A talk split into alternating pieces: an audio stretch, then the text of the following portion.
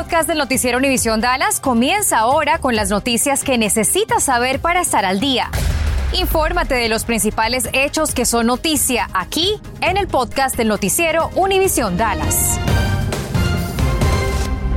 Muy buenas tardes, gracias por su presencia. Un hombre de Sacramento, California, es el blanco de una investigación nacional sobre niños persuadidos a cometer pornografía. Y hay víctimas aquí en el Metroplex. Andrea Rega, un caso sumamente preocupante para todo padre de familia, pero también para la comunidad en general.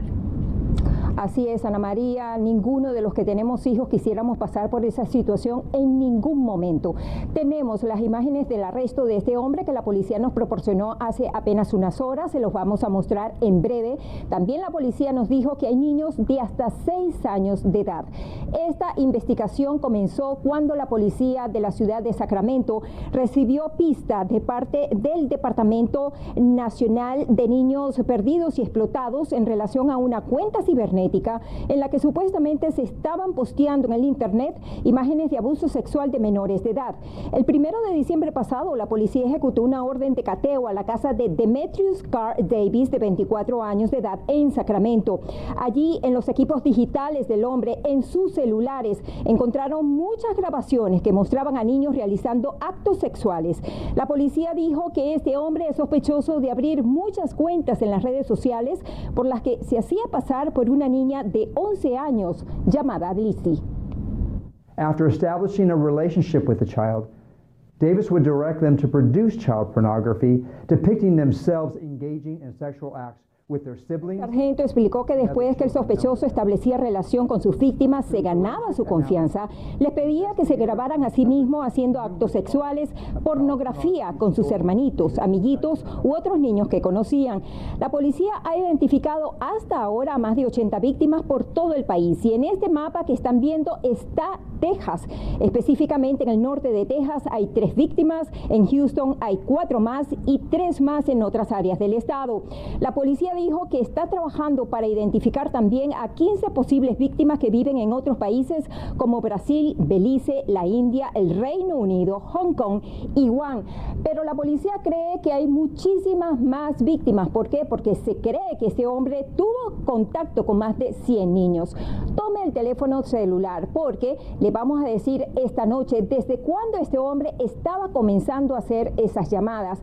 Acabamos también de hablar con un terapista que nos dijo todo niño que pasa por esta situación, ¿qué pasa por su mente? ¿Cuáles podrían ser las consecuencias? Y si usted es padre de una víctima, ¿cuál es la primera acción que tiene que hacer ya? Desde Dallas, Andrea Rega, Noticias, Univisión 23. La policía de Dallas arrestó a Steven Aubrey, de 61 años de edad, como el sospechoso de un homicidio cometido hace seis años. Aubrey está acusado por la muerte del abogado Aira Tobolowski, quien en mayo del 2016 se preparaba para salir a trabajar desde su casa en la calle Kenshard Drive en la ciudad de Dallas, cuando, según la investigación, Aubrey lo agredió en su cochera, le roció de gasolina y luego le prendió fuego, causándole la muerte. Aubrey fue detenida en Oakland Park, Florida, y será extraditada, extraditado a Texas. En medio de las tensas relaciones entre Rusia y los Estados Unidos, ambos países realizaron un inesperado intercambio de prisioneros. Se trata de Trevor Reed, un marín veterano originario de Texas, liberado a cambio de Konstantin Yaroshenko, un narcotraficante ruso que purgaba una sentencia de 20 años en una prisión federal aquí en los Estados Unidos. Reed había permanecido encarcelado por alrededor de tres años. El intercambio tuvo lugar en Turquía. Su familia, residente de Granbury, Texas, reaccionó hacia esta noticia. As his parents, we know he does not look well. He's very thin. Finally, after waiting all this time, I'm going to be able to hug my kid, you know. Un gran regocijo para esta familia tejana. Afirma que están agradecidos por la liberación a salvo de su hijo. Un incendio se registró este miércoles en Fort Worth. Sucedió alrededor de las 10:15 de la mañana en un lugar ubicado en la cuadra 500 de la calle Main, al sur de la ciudad. Fue necesaria la presencia de MedStar ante la posibilidad de víctimas por inhalación de humo. Al momento estamos a la espera del reporte de los bomberos acerca de las causas y también de las posibles víctimas. El concilio de la ciudad de Dallas votó 14 contra 1 para la aprobación y pago de las renovaciones del Parque de la Feria y la expansión del centro de convenciones. Seis parques temáticos recibieron combinadamente 250 millones de dólares para mejoras. Estos son, entre algunos, Cotton Bowl, Music Hall y también los lugares de exhibición en Centennial Hall. La inversión forma parte de los preparativos para la Copa Mundial del año 2026. En noviembre próximo, los votantes decidiremos a través del voto. justamente hoy la ciudad de Dallas y el estado de Nuevo León, México, firmaron un acuerdo para fomentar el turismo.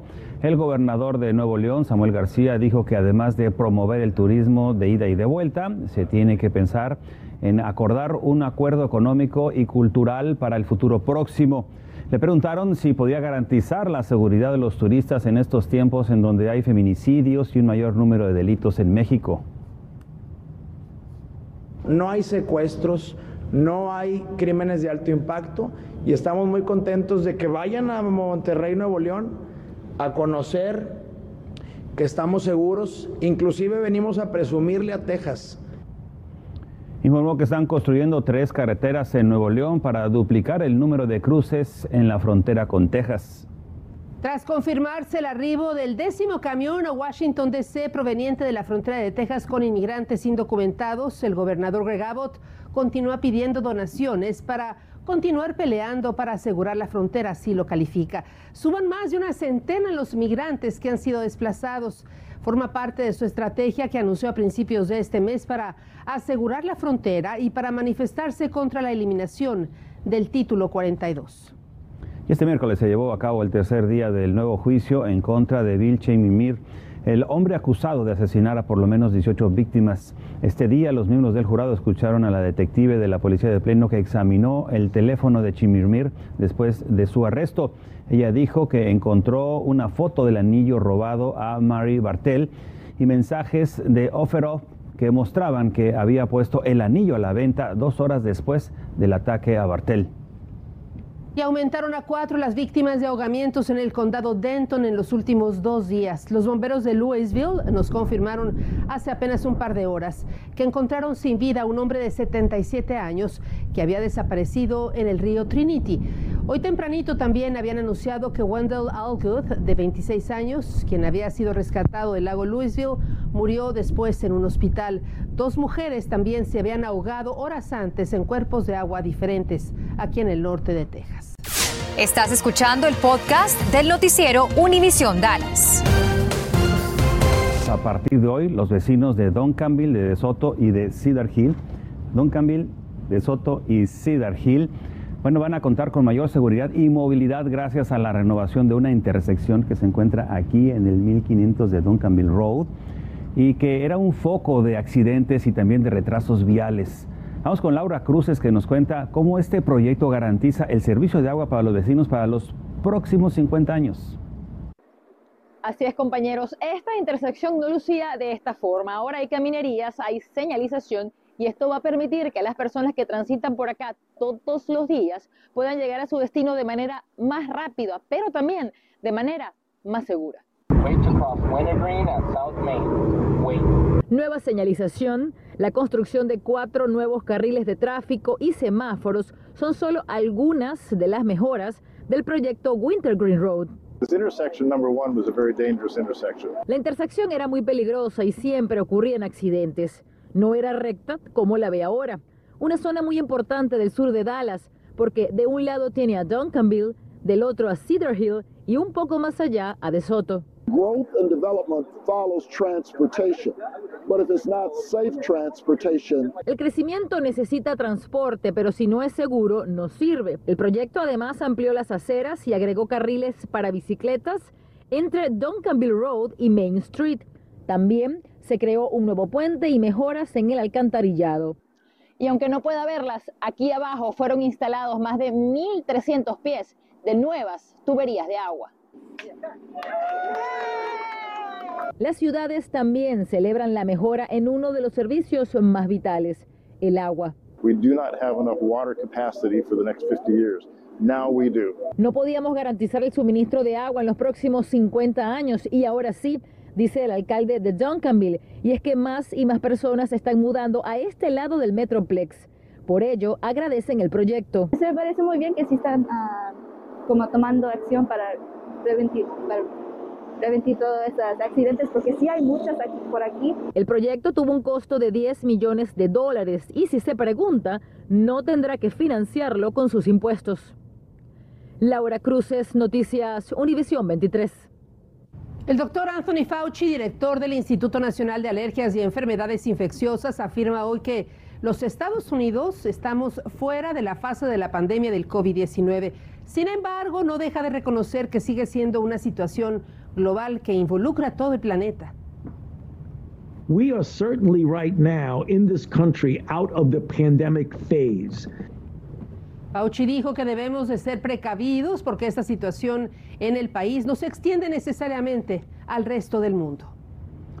Mire, y si bien han bajado los contagios y también las hospitalizaciones por coronavirus, las autoridades del condado de Dallas siguen motivando a las personas para que no bajen la guardia y se apliquen la vacuna. Y bueno, y si se animan, podrían obtener una tarjeta de regalo de 25 dólares. Esto el sábado 30 de abril de las 11 de la mañana a las 12 del mediodía van a estar vacunando a las personas que requieran alguna de las diferentes dosis e incluso hasta el primero y el segundo booster de refuerzo. El evento de vacunación será en las instalaciones del Centro Recreativo JC Zaragoza y para más información usted puede llamar al teléfono 469-749-9914. La Administración en la lucha contra los narcóticos, la DEA, celebra el vigésimo segundo Día Nacional para la entrega de medicamentos recetados y el propósito es prevenir la adicción y reducir las muertes por sobredosis. Anote, se va a llevar a cabo el 30 de abril próximo de 10 de la mañana a las 2 de la tarde se realiza en forma anónima, sin costo, en la entrega de medicamentos que no utilizan o que ya caducaron a través de más de 4.000 ocasiones en todo el país. Los Centros para la Prevención y el Control de las Enfermedades afirma que más de 106 mil personas han muerto por sobredosis solo en un año hasta noviembre del año pasado, el número más alto de muertos relacionados con drogas que jamás se haya registrado, 75% fueron por opioides. Y a pesar de que ya fue eliminado el centro de llamadas Mexitel y de que se implementó una línea de teléfono y un sitio web para realizar las citas en el consulado, siguen las quejas porque muchos mexicanos no pueden agendar una cita. En Noticias 23 cuestionamos al consulado para saber qué es lo que está pasando y por qué aún siguen los problemas y los retrasos para las citas. Pues lo que ocurre es que la demanda es brutal, es gigantesca. ¿Qué tal? Muy buenas tardes. Los Dallas Stars acarician los playoffs cuando restan solo dos partidos para que se acabe la temporada regular de la Liga Nacional de Hockey sobre Hielo. Los Stars vienen de ganarle anoche a los Golden Knights de Las Vegas 3 por 2 en tiempo extra. Un triunfo que los deja a solo un punto de poder conseguir la clasificación a la postemporada. Es decir, si Dallas gana de cualquier forma esta noche o incluso si pierde pero en tiempo extra, se meten en los playoffs. Los Stars reciben esta noche a los Coyotes de Arizona. El FC Dallas no ha perdido en sus últimos seis partidos de liga y este fin de semana buscarán seguir con su buena racha cuando visiten al Sporting Kansas City. Ahora, lo cierto es que los toros les ha costado cuando juegan de visitante ya que aún no consiguen su primer triunfo fuera de casa con dos empates y una derrota. El técnico Nico Esteves explicó un poco los motivos del desempeño del equipo en condición de visitante. Sabemos que jugar fuera de casa siempre es difícil y lo podéis ver también por los equipos que vienen a jugar contra nosotros, como tienen también dificultades. Y por lo tanto, pues bueno, yo creo que intentar acercarnos cada vez más a lo que somos en casa, fuera de casa, sabiendo que fuera de casa, pues bueno, tenemos esa, esa mentalidad de sacar eh, el resultado que sea positivo y el Liverpool doblegó hoy al Villarreal 2 por 0 en el partido de ida de cuartos de final de la Champions. A los 53, un centro Jordan Henderson se desviaba en Pervis Estupiñán para el primero de los Reds y acto seguido Sadio Mané batió por bajo al arquero Rulli para darle cifras definitivas al encuentro.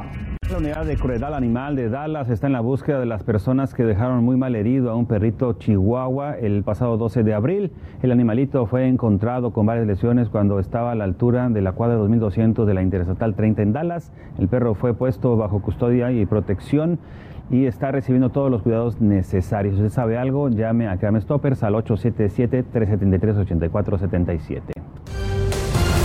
Gracias por escuchar el podcast del noticiero Univisión Dallas. Puedes descubrir otros podcasts de Univisión en la aplicación de Euforia o en univision.com diagonal podcasts.